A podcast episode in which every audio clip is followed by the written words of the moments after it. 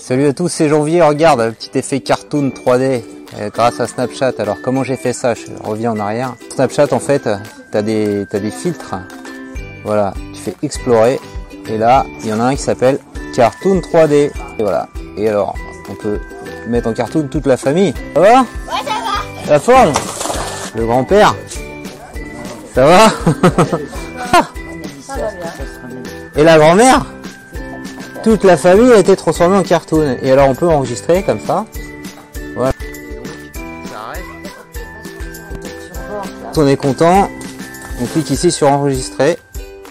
Voilà. Et voilà. Et voilà. Ça marche. Vous connaissez ou pas Cartoon 3D Le filtre Snapchat? Cette vidéo t'a plu, tu mets un petit pouce levé. Merci l'ami.